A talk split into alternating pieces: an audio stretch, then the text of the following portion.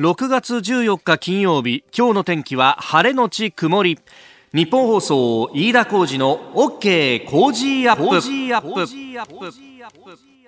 朝6時を過ぎました。おはようございます。ニッポン放送アナウンサーの飯田浩司です。おはようございます。ニッポン放送アナウンサーの新行市佳です。ニッポン放送飯田浩司の OK Cozy up。この後8時まで生放送です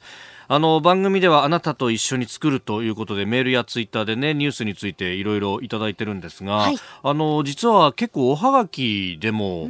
いろいろいただいてまして、えー、こちらですね横浜栄区の安子さんという方からですね、えー、びっしりあの文字を書いておはがきいただきました。ありがとうございます。ありがとうございます、えー、6月11日梅雨の晴れ間のひととき主人が眠る鎌倉のお寺に行ってきた時の話です、えー、季節の移ろいを花を見て感じています。水仙梅桜。今紫陽花ですね。と鎌倉は紫陽花いいですよね。まあ梅雨時で静かなんじゃないかと思ったらとんでもない社製のグループに小中高校生の修学旅行、えー、打ち掛け姿の花嫁さん。紋付き袴姿のお婿さんが撮影中と賑やかでありました。農前かつらのオレンジ色の花が美しく咲いています、えー、帰りに鎌倉野菜の売店にも寄りました。農家の皆さん頑張って珍しい品種いっぱいありましたよ。と東京の方からもも業者さんが買い付けに来るわけだと感じました。と。はあ鎌倉の辺りは結構ね季節の移ろいははっきりと見えるんだろうなと。そうですよね。そうやっぱこの時期は紫陽花ですよね。うちの近所もね結構紫陽花が綺麗に咲いてあのー、まあうちの本当近所の公園なんですけどいろんな種類あるじゃないですか、ええ、でこうもっこりこう咲いてるようなね、うん、あのいわゆる紫陽花みたいなやつから、はい、丸い感じのですよね。そうそうそうそう、うん、そうじゃなくってさなんかあの花びらがちょちょちょちょちょちょってあってこう僕にはあのなんか名前がわかんないんだけど周りにこう少しこう薄い感じに平べったいものもあったりとか、うんほーといろんな種類があるもんだなと思ってねこういうの一つ一つこうやってねこの安子さんみたいに名前がわかるとまたうら 羨ましいなと思いながらこういうのもね、えー、一個一個勉強していきたいと思いますんであのよかったらまたぜひあのおはがきも送ってください。どうもありがとうございます。さあこの後8時まで生放送です。飯田浩二の OK 工事アップさあ最新ニュースをピックアップいたします。スタジオ長官各紙入ってきていますけれども。まあ今日の一面トップは今ね新庄アナウンサーがニュースを読んでくれた1本目と2本目どちらをトップに取るかというのが判断が各新聞で分かれたということであります。あの安倍総理がイランを訪問しておりますテヘランで最高指導者とされるハメネイ氏という、まあ、あの偉いお坊さんですが、えー、とあったと。これを一面トップに据えたのが朝日新聞それから読売新聞ですね、えー、この2紙はハメネイ氏との会談をトップに据えています。で残りの4紙毎日産経東京日経はホルムズ海峡で日本が運航しているタンカーに、えー、攻撃があったというところを大きく報じております。これはあのね、えー、炎上している2隻のタンカーのうちの1隻という写真もこう出てきていたりもしますんでかなり非常に衝撃的なところであります。あのまあ、日本の会社があえ海運会社国家産業というところが運航するタンカー、まあ、船籍はパナマでそして、えー、フィリピンの方々が船員として実際に操船をしていたというものですけれども、まあ、あこれが日本のタンカーで運航しているものだと分かってのことなのかそして、えー、どういう主体が攻撃をしたのかというあたりも含めてですねまだ、えー、詳細は分かっていないというところなんですが、えー、原油価格は早速影響を受けております。この一報が入った直後に、えーまあ、1バレルあたり、えー、1タルあたり、まあ、51ドル前後だったものが53ドルまでビョーンとこう跳ね上がりまして、えー、その後も高値圏で推移していたんですが足元シカゴの市場は1バレル、えー、52ドル21セントで取引をされているというところです、まあ、少し落ち着いてきてますけれども相変わらず高値圏での推移は変わらず、えー、それから先ほど閉まったニューヨークの市場は、まあ、しかしながら続伸上げておりまして、えー、2万6106ドル77セント、えー、前の日と比べて101ドル94セント高で取引を終えているというところです。まあ、この後日経平均がどう動くかというところも非常に注目が集まるところなんですがうん、まあ、これに関しては市場に非常に影響があるというところです。まあ、それからあの香港のデモについては、まあ、いろんなところで報道もされていますけれども昨日は日本でもえ、えーまあ、香港応援しようということで、えー、デモ活動が行われました。まあ、あの、九段下にある香港政府の貿易経済の出先機関、まあ、事務所の前での抗議活動と、その後、あの、渋谷に繰り出してということで、まあ、これ、あの、参加した方々の、その、日本国内での政治信条というものは、こう、いろいろあるんだと思います。まあ、えー、特にですね、今日は、あの、前に、ごめんなさい、朝日新聞は、えー、社会面で、えー、元シーリーズのメンバーがみたいなことをこう表に出してやってるんですけれども、まあ、ただこれ、まあ、主催者発表ですけれども2000人以上の方が集まったと、まあ、これ入れ替わりもあったとは思うんですけれどもそういった発表もありました。まああのー、香港はご承知の通り完全な民主主義の議会があるわけではなくって職能団体の代表だったりとかあるいは、え一応選挙で選ばれるんだけれども立候補の時の審査があって弾かれる。それから、あの、かつてその雨傘運動で、えー、出てきた若者たちが、えー、一部議員になったんだけれども、議議会の規定というか、えー、宣誓をしなかったとか国歌を歌わなかったなんていうことをか盾にしてですね、えー、議員の職を奪われたりなんかしてるんで、これ、決して完全な民主主義ではないんですけれども、一応この民主主義的なものであったりとか、法の支配であったりとかという、この、同じ価値観を共有する地域でもあるということを考えると、まあ、ある意味こう、自由主義のもう今、最前線で戦っていると。そこに、えー、我々も自由で民主主義の国家として心を寄せていくっていうのは、非常に重要なことなんであろうと思います。でこれについて政府から何かあコメントはなかなか出てないんですけれども河野外務大臣が実はツイッターでですね、えー、この香港、えー、の方々に対してというのも、えー、非常にこう憂慮しているというような形で、えー、ツイートをしています、まあ、あのかなり言葉を選びながら、えー、香港の友人として最近の情勢大変心配していますと。特に多くの負傷者が出ていることに心を痛めています。平和的な話し合いを通じて事態が早急に、えー、収集され香港の自由と民主が維持されることを強く期待しますというふうに、えー、ツイートをしております。言葉は選んでるんですけれども香港の自由と民主が維持されることを強く期待というあたりは非常に心を寄せている感じがあると。まああのツイッターではですねいろんなこう反応が出ていて、えー、これが政府の方針と違うからといって削除されないことを祈りますというような、えー、皮肉を込めた書き込みあるんですが今のところ17時間経ってるんですがこれが出ていないと出て出たままになっているというのはえ、えー、ちょっと申し添えておきたいところでありましたあなたの声を届けますリスナーズオピニオンニュースに対してのご意見をお待ちしております今朝のコメンテーターは自由民主党参議院議員の青山茂春さんです取り上げるニュースですけれどもまずは、えー、日本の老後資金20年分が不足すると世界経済フォーラムが報告書を出してきましたまああいわゆる年金の2000万円と呼ばれる例の話についても伺っていきたいと思います、えー、それから安倍総理イランのハメネイ師と会談。さらに、えー、日本の企業が運航するタンカーを含む2隻ホルムズ海峡近くで襲撃。えー、そして逃亡犯条例改正案香港についても伺いましょう、えー、さらにですね、えー、7時40分過ぎスクープアップのゾーンでは青山さんら5人の議員が日本の尊厳と国益を守る会というものを発足させました。皇位継承についても詳しく伺ってまいります。今週はこの時間、隣の外国人ということで、様々なね、日本に来ている外国人の方々取材し、インタビューをして、えー、レポートをしておりますけれども、最終日の今朝は40年以上前から江戸川区西葛西にお住まいのインド人の男性です。西葛西っていうのは非常にインドの方が多い町で、うん、えー、日本在住のインド人の10分の1、およそ3000人が住んでいるとも言われてるんですね。そんなにですか？そうなんですよ。で、どうして西葛西なんだろうという謎を探るべく、インド人実業業家でインド人のご助会江戸川インド人会の会長でもいらっしゃるジャグモハン・チャンドラニさんを直撃してまいりました、まあ、白いおひげがトレードマーク知的で優しい雰囲気60代の男性あのインタビューがですねスパイスマジックカルカッタ本店という、まあ、インド料理店でインタビューしてますのでちょっと後ろざわざわしてますけれどもまずお話を伺ってます。まずお聞きくださいあのね、その私が来た時にはあの西葛西駅もなく地名はあったけどほうほう、はい、あの東西線の駅はね葛西駅だったの。あここ西葛西って駅がなくて。はあえそれ何年前の話ですか？42年。42年前、はい、1978年。ななるほど、えー、えー、その時代ってこの周りどんなだったんですか？この地帯はね実際にはね沼地だからレンコン、はい、レンコンのところだった、はい、だからこのレンコンのところですよここは。はあ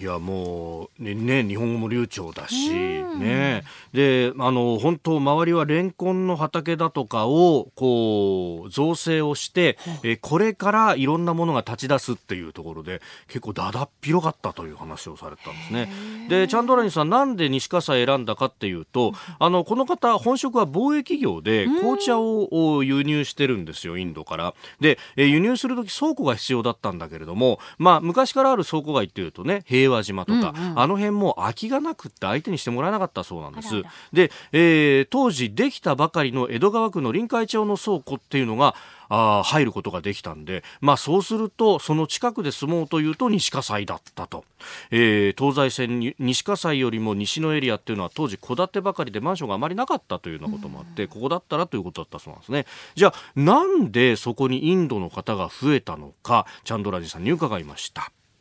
2000年問題。ありましたね2000年問題って。2000年問題のために IT エンジニアが必要であるということで日本の海外会社が自分たちに今足りないからアメリカに頼もうとしたの、アメリカ見に行ったりするとアメリカもインドに頼んでると。うん。びっくりしちゃってえインドにそういう人材がおるのって感じになってなるほど。インドの会社とタイアップして派遣で来てもらったうん。中心的には一番数多く動いてたことは、はい、いわゆるあの金融街。ああ銀行の勘定系とか銀行保険会社証券会社。だから茅場町日本橋お手町一部は神谷町。はあなるほど。そこが集中してた2000年問題で IT エンジニアがインドの方々がいっぱい来たっていうのがね、あったんですよ。で、えー、勤めているところは茅場町、大手町、日本橋行ったじゃないですか。全部東西線沿いなのね。そう。で、最初は、あのーホテルで暮らしてたんだけど、やっぱこういろんなあの食べ物の問題とかがあって、じゃあ一人暮らしをしようってなった時に、東西線を西の方に行くと、実は一戸建てばっかりで、あんまり住むところがない。はいはい、で、東の方に行くと、西葛西のあたりからようやくあの当時マンションができてきたと。うん、門中とか木場とかですね、あのあたりは、まだその当時は、えー、タワーマンションが建つような時代じゃなくって、うん、工場だったり倉庫があったんで、西葛西まで行かないと住むところはないなっていう感じだったそうなんですね。で、えー、ただ、なかなか家ってすぐには借りられない。そうですよね。で、日本独特のね、保証人、敷金、礼金という制度の壁に困ってた。そこでチャンドラニさんが、えー、地元の不動産業者の方々に説明してですね、えー、サポートをした奥さんに内緒で保証人になったりなんかもしてたらしいんですよ。えー、ね。で、えー、徐々に西葛西に住むインドの方々が増えていったと。今では、ね、えー、3000人というようなことにもなってくるわけなんですが、さあ最後にですね、そんなチャンドラニさんからこの20年の流れを見て日本の国際化についてもお話を伺いました。国際化っていうことは、まあ、インターナショナルですね。でインターという言葉は、はい、間という。ああそっか。そっかそっか。インターバルとか。だからねネーション。ネーションとネーションがあってその間があってインターナショナル。うんだから必ず壁があるんです。ああ間の壁が必ずある。だからそこが私がこの西葛西には、はい、できればコスモポリタンに壁がない。そこで皆さん生活してるし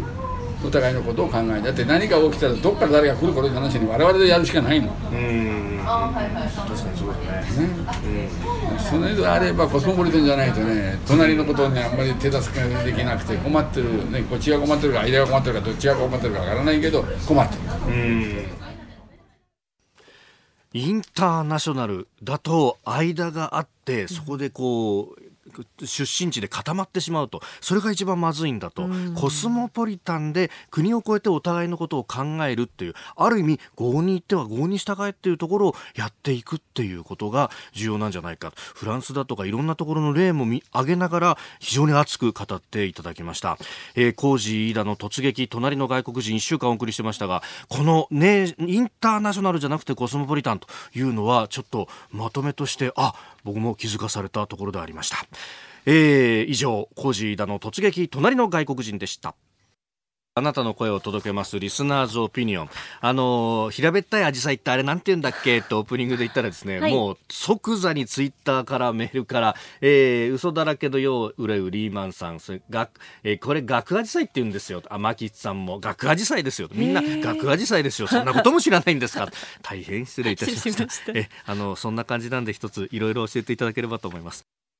この時間は毎日の生活や普段の話題に役立つトレンド情報をお届けしております、えー、今朝は先ほど突撃隣の外国人企画6時15分頃ご紹介しましたインド人貿易商のジャグモハン・チャンドラニさんが、まあ、経営も携わっているという西葛西のインド料理の名店スパイスマジックカルカッタの誕生秘話をお送りいたします、はい。ただのインド料理屋さんじゃなかったんですね。で、えー、これね、西葛西になんでインド人の方々が多く住んでるのかっていうのは、えー、伺いましたけれども、その理由の一つがですね、この99年にオープンした西葛西のインド料理店、スパイスマジックカルカッタなんです。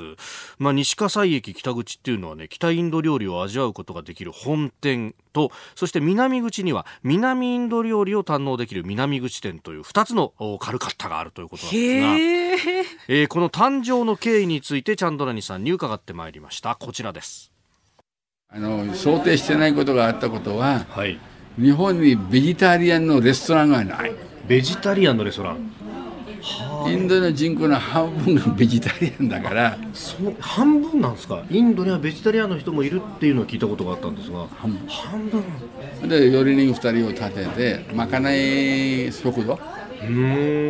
毎日違うものがその料理人たちが考えたものが作るから、うん、皆さんクーポン券渡しておいて、はい、そのに来たらクーポン渡して食べて帰る。だから食べは食べ放題セットじゃないから食べ放題もう一つはねあの用語だけど HMR ね HMR ホームミールリプレイスメントだから毎日食べて毎日食べられる、はい、あんまりリッチにしちゃうとね3日後にはね、はい、うん、飽きると。飽きるしかない。重くなっちゃうんだよ。重くなっちゃうごちそうばかりだと。そう。だからもう本ミルに近い感じでインドの味に、まあ、ある程度注意しあれしてやってたから日本の方は初めはねどんなもんかなという感じだったんだけど、うんうん、逆に他に行ったら物足りないからこっちがいいというふうに時間経ってる上の間にまああのこの店に行った方がいいよとかなんかお互い同士で話してて私は知らないから。誰々に言われてきたからここはいいなとかなんとか聞いてあ嬉しいなと。だからまあ基本はインドの味をそのまま再現しようと。うん。えコックさんもインドかな？全部。全部？全部。へえ。そのために連れてそうそう来られたんですか？そうそうそう。そのリクルーティングもチャドリーさんやられたんですか？そうだよ。慣れないことやってるから大変ですよ。だってもともとレストラン業じゃないわけですよ。ないんだから。そうですよ。貿易商だから。貿易商ですもんね 遮奪に喋るんですけどね。ねあのインドの IT 関係の、ね、方々が例えば単身赴任で来ることが多かったわけですよ。でまあ一人暮らしをして自分で料理を作るんだけどこれがまずいと。そうですよね、ね、なかなか男の手料理っていうのはうまくいかないわけですよ。ふるさとの味を作るって言ったらなかなか大変ですよね。そうそうそう。でそこでやっぱチャンドリンさんに泣き疲れたんでじゃあ俺がって言ってねしょうがねえなって。やりだしたのがこのスパイスマジックカルカッタ今から20年前にオープンしたと。あのね私あの実はこのスパイスマジックカルカッタのまた支店がうちの近くにもあって。あそうなんですか？そうなんですよ。うちの近くも結構インド人の方々多いんですよ。団地に住んでてね。だからあの昔あったの今なくなっちゃったんだけど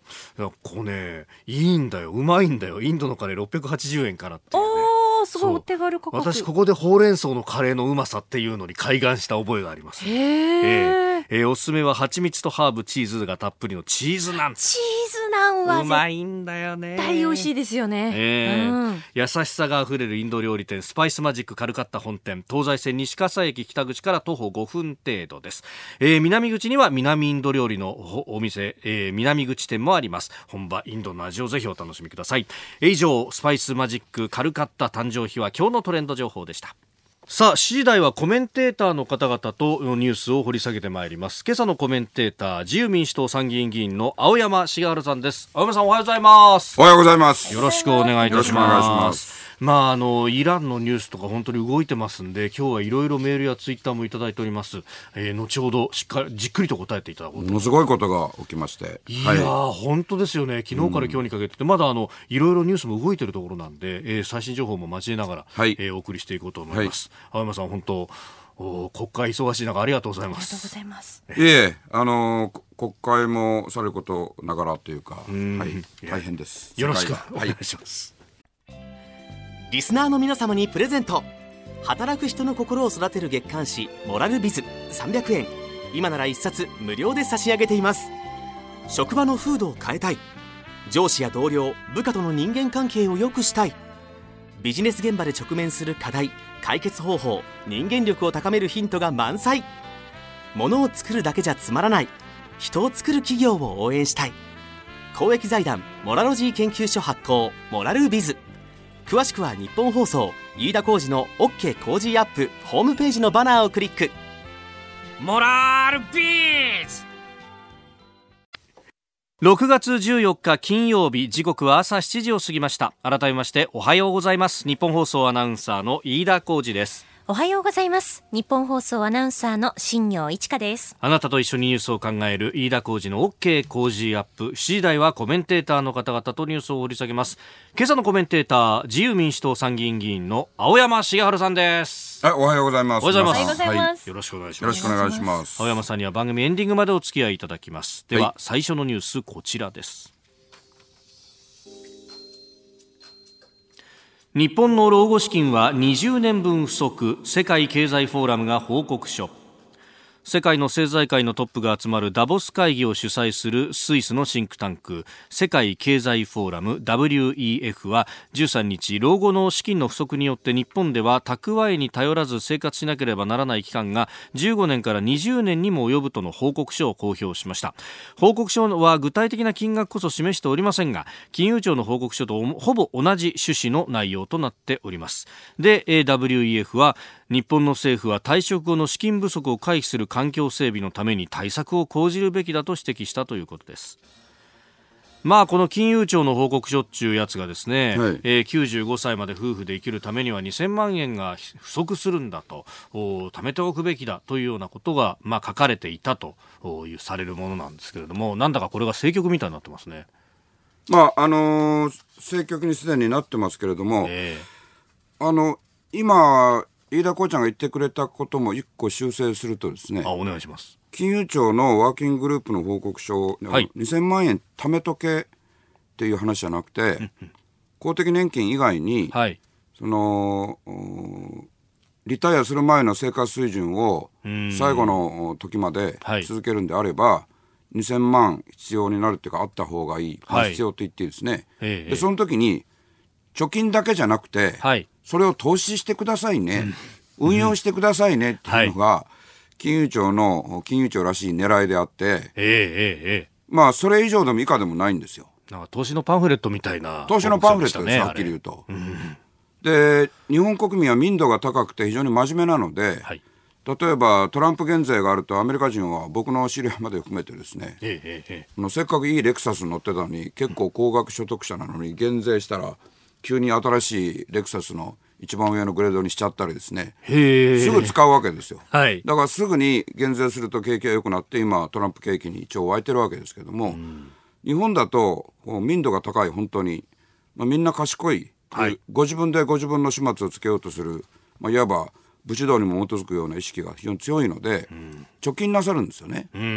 だからずっと日本のお金が埋もれた状態になっているんで、はい、それを運用していわばマーケットに出してくださいという、えー、あのいわば政府製のパンフレットみたいなもので、はい、その2000万っていう金額がないとその生活できませんよっていうそもそも報告書じゃないですよね。うんうん、それからこのニュースの頭のこのダボス会議を主催しているシンクタンクのこの報告書ですが、はい、あの報告書の実物を僕はまだ手にしてないので、ええ、っていうか読んでないのですね英文を。うんあのそこは分からないんですけど例えば今のこのニュースで言うとね日本では蓄えに頼らずに生活しなければいけない期間これ意味不明じゃないですか。ええー、そうですね。これあの年金に頼らずに生活しなければならない期間が、はい、あ15年から20年っていうのはまだ意味わかるけど、うんうんうん何のことか分かんないですよね。そうですね。年金は支給は、されているわけですから、であとこの報告書はアメリカでは老後に備えた備えが10年分あってはい。日本では4年半分ぐらいしかないっていうことになってるけど、僕の知ってるアメリカと日本の違いと真逆ですよね、うん。だからアメリカ人は基本的に貯蓄しないですよはい。だからあんまりそういうことに振り回されるんじゃなくてあのまず目の前の現実として厚生労働省のはっきり言うとあんまり当てにならない調査ですら、年金だけで暮らしてらっしゃる、あの高齢者のご夫婦がおそらく半分以上いらっしゃるってことを考えると、はい。それはこの、えースイスのシンクタンクの報告書とも、あの金融庁のお報告書とも重なる部分であってつまり、あのーどんどん若い人が減ってんだから年金も少なくて当たり前。はい。それからあ受給開始年齢がどんどん年齢上になっちゃっても当たり前、とは思っちゃいけないと、それだったらもともと社会保障の自己否定じゃないかということはこれを機会に考えなきゃいけないですけれども、あの野党からあこう問題提起があった決算委員会に僕も出席してましたけど、はい。だから自由民主党の議員だから余計に公平を期して言わなきゃいけないけど、この部分を切り取るっていうやり方はね、やっぱり良くないんですよ。だから、今あのおっしゃった通り、あの政局にするためにはい。なってるんで、ところが安倍総理の答弁も興奮してたから、それはダメですよね。うん。はい、ちょっと激し一くなってたところ番冷静にやってもらわないとね、僕も含めてやらないといけないです。はい。えーまずはあー、まあ、世界経済フォーラムの報告書のお話でしたおはようニュースネットワーク東京有楽町日本放送キーステーションに全国のラジオ局21局を結んでお届けいたします。時刻は7時11分になるところです。おはようございます。日本放送アナウンサーの飯田浩二です。今朝のコメンテーターは自由民主党参議院議員の青山茂春さん。取り上げるニュースはこちらです。安倍総理がイランのハメネイ師と会談。イランの最高指導者であるハムネイ師と直接、お目にかかり、え平和への信念を伺うことがあできました。ハムネイ師からは、えー核兵器を、えー製造も保有も使用もしない。その意図はない。するべきではない。との発言がありました。安倍総理大臣は13日訪問先のイランで最高指導者ハメネイ師と会談しました。お聞きいただきました通り会談の中でハメネイ師は核兵器を製造も保有も使用もしないその意図はないと述べたということですがアメリカのトランプ大統領との対話については拒否したということです。ま、最高指導者が元首と位置づけられていると、えー国政全般に最終決定権を持っているという人。ということですが、まあ、あの核兵器のことについての言及があったっていうのはこれはどうなんですか？大きいと見ていいんですか？うーん。あんまり大きくないですね。これはあんまり聞けない。あのイランは一方で、はい。そのおトランプ大統領のアメリカが核合意から出た以上ははい。核開発を再開することもあり得るっていうのをこれはあの宗教指導者最高指導者のハメネイ師のサイドじゃなくてはい政府サイドからこういう話をすでに出してますからね。だからこれはあイランという国をちゃんと理解してれば当然役割分担があって、はい。そもそもお今はイランはイランイスラム共和国ですから、はい。イスラム革命によって成立して、当然そのお革命後のイランっていうのは宗教指導者があくまで最高指導者として最終決定権と最終責任を持つ。はい。同時に実務は大統領があ遂行して、でこれは選挙も行ってるわけですから、はい。だから普通の西側のおいわゆる民主主義国家と違うタイプのお国家体制なので,、はい。でそこを理解した上で、えー言えばあ当然ハメネイ師はイスラム革命に基づく理想を語っているんであって、でそれが大量破壊兵器を持つってことになるはずがないし、はい。えー同時にえートランプ大統領が敵対的な姿勢を示せば安倍総理の訪問にえー感謝や理解はなさっても、じゃあトランプさんと話しましょうってわけにもいかない。だから実際にはこれがいわば入り口であって、はい。特に9月にえー毎年国連総会があってですね安倍総理が国政選挙の後夏のお無事にえー政権を続けていたとすればですよ、はい。僕は危惧してますけど増税掲げて選挙に勝つ政権ってあるんですか？はい、僕は消費増税反対ですから、変わりませんから、はい、まあ、話を戻すと、無事に政権あるとすれば、9月必ず安倍総理は国連総会においでになって、そこにイランの改革派のローハニ大統領も必ず来られますから、はい、だからそこからの話が、実際はおそらくトランプさんも交えて、もあり得る、まあ、それを本当は模索してるわけですよ。そこで三者会談。だから、ハメネイ師は、トランプさんと話されたり、お会いになる必要はないわけです。はい。それは、まあ、あえて言えば、日本でも、首相を超えた存在がいらっしゃるわけですから、はい、あのすべての外国首脳にお会いになる必要は全くないわけですからね、そう同じことなんで、だからいろんな宗教とか体制の違いを乗り越えて、それぞれの国をちゃんと理解すると、ですね、はい、本当の話は9月にトランプさん、安倍さん、そしてローハニ大統領、この3者会談が実現するかどうかですから、はい、だから今回当然ハメネさんは原理原則に基づいて話をされて何もおかしくないわけですよ。でこれはびっくりじゃないんですよ。でこれをびっくりするかのように報じてるオールドメディアもあるけど、はい、それははっきり言って勉強不足ですよね。現実を知らないしイランも理解してないですよ。イランに行ったことなくてやっぱり話はできないんですよ。イランは実際に歩かないとわからない国ですよね。で一方で一方で。同時に、はい、僕僕も椅子から転がり落ちたのは、ええ、やっぱこの最中にですね、えはいホルムズ海峡で、ええ、あの船籍はパナマだけど実質日本がオーナーのタンカーが砲撃を受けたっていうのはですね、えこれどなたかが小説に書いてたら、はい、僕はそんなバカなっていうことを思わずやっぱりね個人的には漏らすというぐらいびっくり。事実は小説よりきなり。そのものなんですよね。えー、イラン沖ホルムズ海峡近くで13日東京千代田区の海運会社国家産業が運航するタンカーと台湾の石油大手台湾中油のタンカーが攻撃を受けたということです。国家産業のタンカーは砲撃を受けておりまして2隻とも火災が発生、えー、日本人の乗組員はいなかったということでもあるんですけれども、まあ、あの乗組員は脱出をして、まあ、無事だというようなことも言われております。でこれ様々報道が出てるんですけれども、えー、まずアメリカのの国連代表部13日午後の国連安全保障理事会の非公式会合で議題に取り上げるよう要請をするということが出てきております。またサウジアラビア省の衛星テレビ局アルアラビーヤはえサウジを主体とする連合軍の報道官がイランに近い武装組織フーシ派や関係組織の犯行をほのめかしたという、えー、犯行という見方をほのめかしたと報じております、まあ、ただイランの国連次席大使はこの関与を否定しているということであります。またポンペオ長官もこれ会見を行ってますよね。いや、だから今の、まあ、サウジ系の報道にはちっともびっくりしないんですよね。はい。ほのめかしただけだし。ええええ。だから、風刺派っていうのが皆さんなかなか馴染みが薄いかもしれないんですが、はい。今実は日本ではほとんど関心持たれてないけども、アラビア半島の一番南の端っこの、はい、えー、端っこに2つ国があるんですけど、はい、その向かって左側の、えー、ところでですね、はい、イエメンイエメンで、はいまあ、ひどい爆撃が行われていて、これはっきり申しますが、サウジの爆撃はひどいです。誤爆と言ってますけど、はい、病院、学校、狙い撃ちにしてるんじゃないかと思えるぐらい子供がたくさん殺されてるんですよね。はい、で、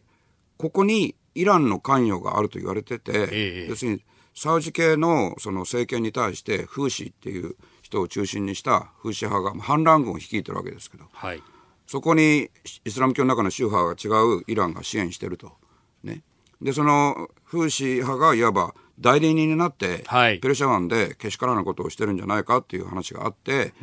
だから今そのサウジ系の報道がそれを示唆するのむしろ普通で、むしろ遠慮して言ってないなと。あんまはっきり言ってないなでもびっくりしたのはですねこの攻撃だけじゃなくて、はい、今その飯田こうちゃんが言ってくれたそのアメリカ合衆国国務長官の、はい、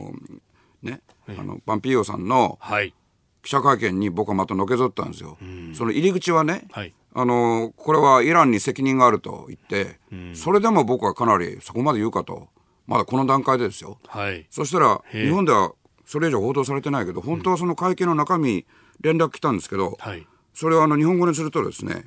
この責任があるっていうのはアメリカのインテリジェンスとそれから現場で使われた武器それから作戦実行に必要な作戦実行に必要な専門知識のレベルの高さ、はいさらに、あの、最近のペルシャ湾で起きてる船舶攻撃などがイランによるものだと決めつけてしまった上に、うん、これほど高度な行為をするための資源や能力を持つ者は他にいないと。これはあくまで代理集団って言い方もしてるんですけど、えええもう、こんな決めつけをはい、いくらなんでもこの段階で言うかっていうね。はあ早いっすね、ていうか早すぎますよ、明らかにね。で、同時に、水面下でその国連のうんグテレス事務総長とアメリカは接触するにもちろんしてて、はい。で、非公開でやるみたいですけど、安保理の会合で取り上げると。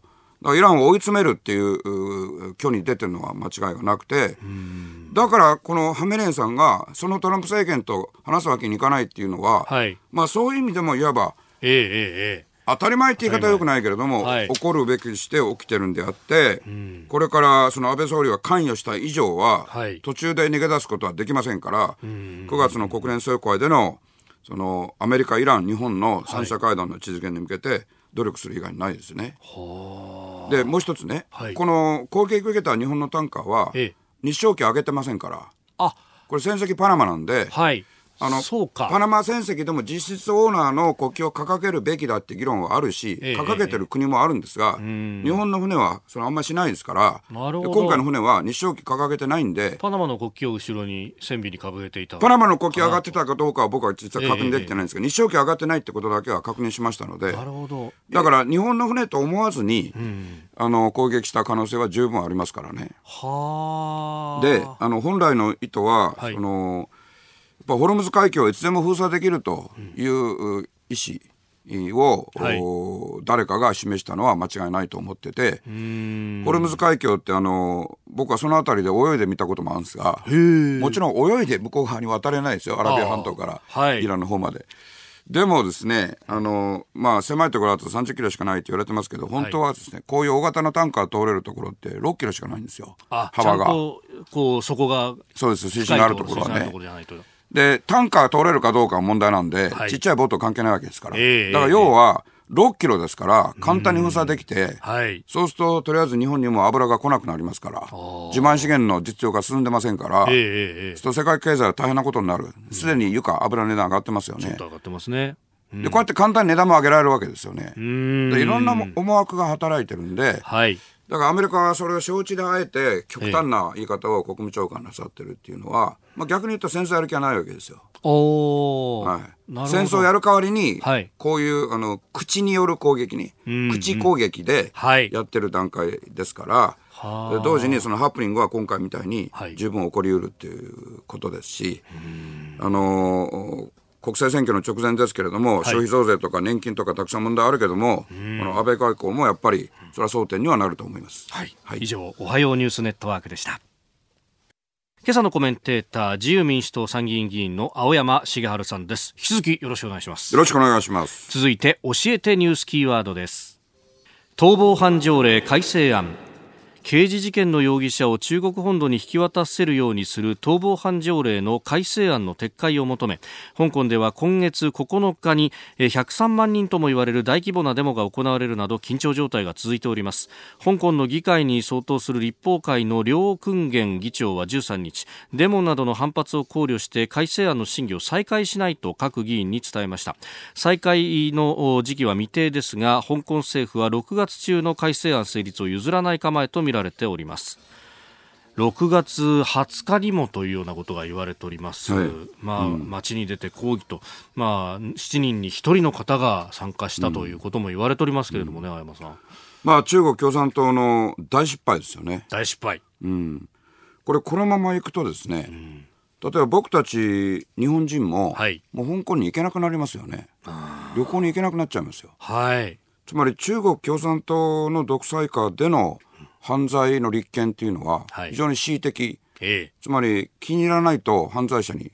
なった日本人された日本人今現在もいらっしゃいますからね、温泉の調査に行ってとかね。はい、囚われたままの方はいらっしゃいますから、えで政府与党自由民主党の責任も含めてきちんとそれに対応してないこと自体が問題ですけれども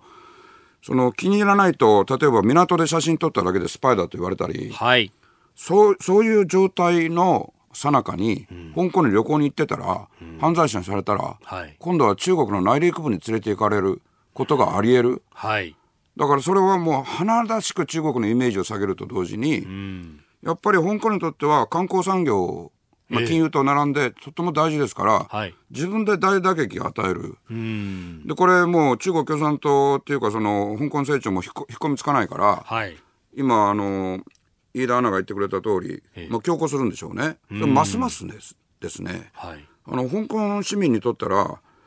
あの命に関わる問題ですからね、えー、連れて行かれて例えば日本だといろいろ日本の司法も言われてるけど、はい、あの一生行方がわからないってことはありえないわけですけれど、でも本当は広大広大な中国内部に連れて行かれて、はい、あのー、まああえて言うと臓器売買だって行われたりしてるわけですよね。で政治犯とそれ関係あるんじゃないかってことを人権団体はずっとおっしゃってるわけですよね。はい、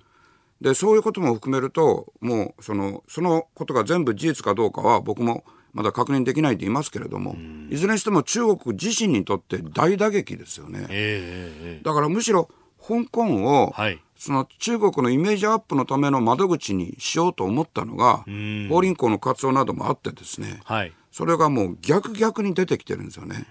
で返還前の香港も返還後の香港も一応僕は知ってるだけじゃなくてちょうど返還の時に香港にいたんですけれども。あそうだったはい、その時に知り合いの香港人がもう二度と青山さんの知ってた香港は元に戻らないよって。もうこれ言うだけで、やがては虎波になるからこういう話あなたにするのもこれが最後だと言われて、はい、それはあのホテルの一室で言われてですね、はい、非常に印象に残ったんですけどもそれが日々現実になっていってるでしょ？だから非常にしたたかであの頭のいい中国共産党あるいは中国政府がね、うん、こういうことで香港のイメージを自分で傷つけるっていうのはですね、はい、あの日本はもっとあの正直にこれおかしいと言うべきだし、それから国会議員の責任として言えば、はい、当然国会で、ええ。何らかの決議を図ったりですね。あるいは自由民主党の部会で、はい、そういう意思表示をしたり、政府がやらないんだったら余計に、うん、あの自由民主党が引っ張っていってそういう意思表示をすべきですよ。もう世界各国はあの、ね、議会も政府も意思表示してますからね、はい、これ内政干渉っていうんじゃなくて基本的な人権の問題ですからね、はい、これねあの河野外務大臣が、まあ、ここで個人の立場だと思うんですがツイッターで、はい、書いたりしてますけれどもそうじゃなくて、きちんとした立場できちんとした意思表示をすると。そうです。はい、はい、国会にはその機能がありますから。はい、はい、え今日のキーワード逃亡犯条例改正案でしたさあメールやツイッターで様々いただいておりますけれども、まあ、やっぱりこのね、えー、イランの話っていうのはいろいろありますね、はい、えー、こというパパさん35歳愛知県からいただきました。ありがとうございます、はい、ありがとうございます。ホルムズ海峡タンカーへの砲撃今後の日本はどうすればいいと思いますか？こういう時にこそ防衛について考えるそういったタイミングにしてほしいと思うんですよと、うん、いただきました、うんうん、えっとまあだからこの方の質問非常に ごめんなさい、正しいのは、はい、防衛っていうのが、うんうん、自国の領土、領海、領空はもちろんですけれども、はい、世界的に展開してないと、実は安全保障っていうのは、まさしく保障できない、安全保障できないっていうことがよくわかる話なんですよね。で、それも日米同盟だけがあればいいんじゃなくて、はい、当然日本独自の立場がなきゃいけないから、その意味では、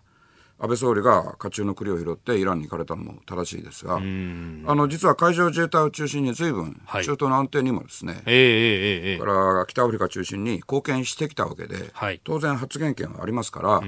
ホルムズ海峡の安全確保ということについては、その安保理で非あの非公開でもやるときに、はい。えー、常任理事国じゃ日本がなくてもですね、え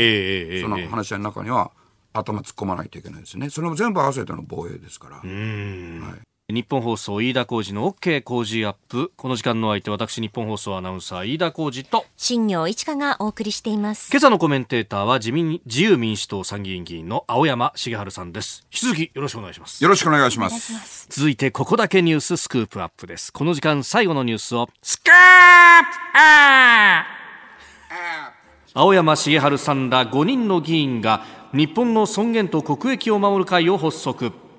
今日のコメンテーター自由民主党青山茂春参議院議員ら5人の議員の方々が今週の水曜日国会内で記者会見をしまして日本の尊厳と国益を守る会の発足を発表しました、この会の目標は3本柱としまして、えー、自治系の皇位継承、中国や韓国資本による不動産買収が進む現状から外国資本による土地買収の拡大防止と改正、そしていわゆるスパイ防止法の制定を掲げ必要に応じて立法措置を目指すとしております。まあ、青山さん、はい、なんといっても皇位継承について、まあ、3本柱となっておりますが、うん、まあ、日本の根っこであると同時に、一番急ぐんですよね、他のことも急ぐんですけども、えーえーえー、それから拉致被害者の救出や憲法改正も、はい、もちろん急ぐんですが、そのまだ拉致被害者の救出できてないし、憲法改正もできてませんが、はい、まあ、取り組んでることは取り組んでるんですよね。しかし、この皇位継承の安定については、はい、あの五条院の時の特例法の付帯決議で、はい、女性宮家の創設等と。等と。はい、いうことが入っただけで、政府はどうするのかまだ全然できてませんし、はい、それから土地が外国によって買い占められるっていうことをみんな心配してるのに、うん、まあ、少なくとも自由民主党が何かしてるようにも政府がしてるようにも全然見えない、はい、スパイ防止はないまま、はい、だからあの記者会見でずっと強調して申し上げたのは自由民主党がやるべきをやらざるままになっていること、うん、それに取り組んでいくと、はい、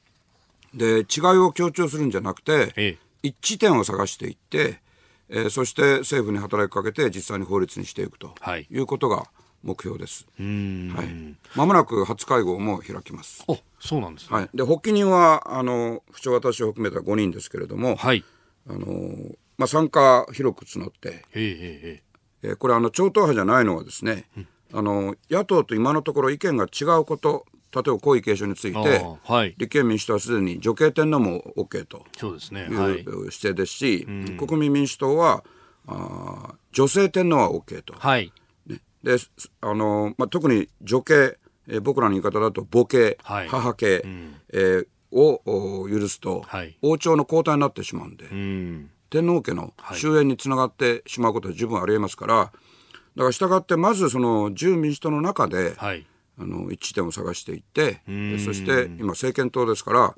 立法措置につなげるというのを目指しています。はい、これ、まあ、父系の皇位継承ということを考えていくと、はい、当然ながら、あの、まあ、じゃそうなるとね、こう、ここから先、を考えると、まあ、あの近所陛下がいらっしゃりそして秋篠宮皇嗣殿下がいらっしゃり、はい、でそして悠仁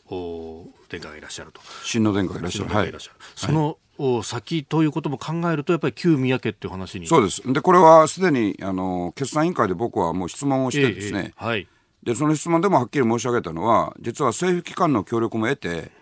いわゆる旧宮家に、はい、皇位継承者たるにふさわしい、え、父系の継承者にふさわしい男子がどれぐらいいらっしゃるかっていうのを調べましたと。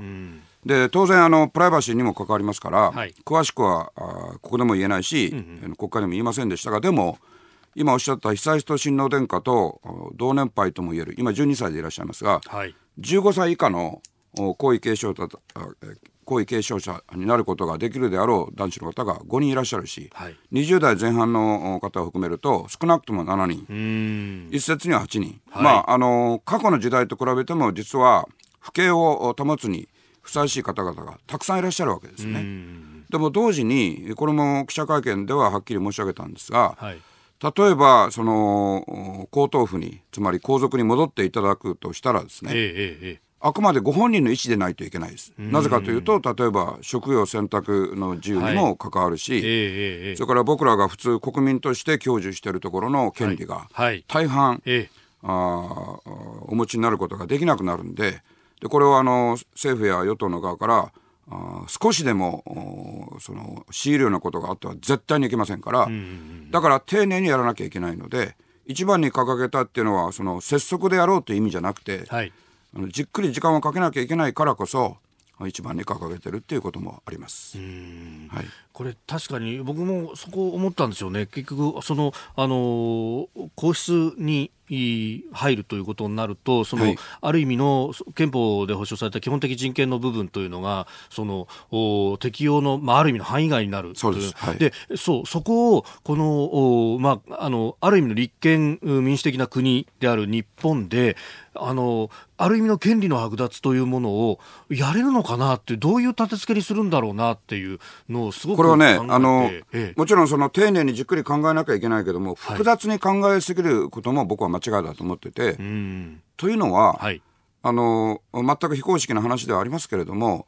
その GHQ が法定根拠もなく、うん。この申請効果難しい言葉ですけど要するに僕たちと同じ戸籍に戸籍を作ってしまった、はい、そこから、まあ、70年以上過ぎてるわけですけれども、うん、しかしそれでも自覚を持ってらっしゃる方もい。らっしゃるということも、はい、まあ、これはあのあくまで側文ですけども、はい、伝え聞いてはいるわけですよね。だからご本人の選択ということがまず第一ですし、でそこで一つ問題なのはじゃあ15歳未満のご年齢で、はい、えご本人の選択っていうのが果たして有効なのか、じゃあご両親が OK すれば有効なのか、はい、そういう意味からしても、ええ、じっくり時間をかけなきゃいけないし、で今あ、父系の父系の皇位継承者が途絶えたわけではありませんので、はい、小泉政権の時は途絶えるということで焦って、えええー、女系、えー、母系母系天皇まで認めるかのようなことを、はい、やりあの動きましたけれどもそれは今そういう状況ではありませんからね。ただしこれは日本の根幹なんで、はい、でえー、準備しなきゃいけないってこととあえて申せばですね私たちの問題提起の一つが男系女系って言葉今法律用語でそうなってるんですけどこれ変えませんかと、うんうん、これ例えばですねあの英米人でも関心持ってる人が多くて、はい、これを Father's Line こういうあの中学1年程度の英語で言っただけであそうかってその皇室がないアメリカ人でも、うん、かなり分かってくれるんですよね。はい、これがそのメール、フィメールっていうね、ええ、男女になると、これ完全に誤解されるんで、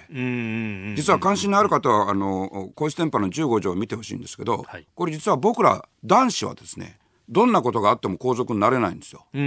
も、女性ですと庶民から、はい、つまり皇族と結婚なさると、ね、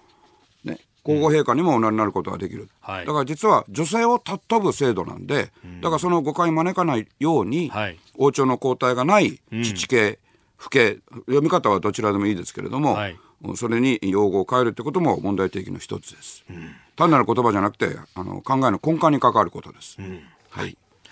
えー、ここだけニューススクープアップ日本の尊厳と国益を守る会についてお話いただきました、えー、このコーナーも含めましてポッドキャスト YouTube ラジコタイムフリーでも配信していきます。番組ホームページをご覧ください。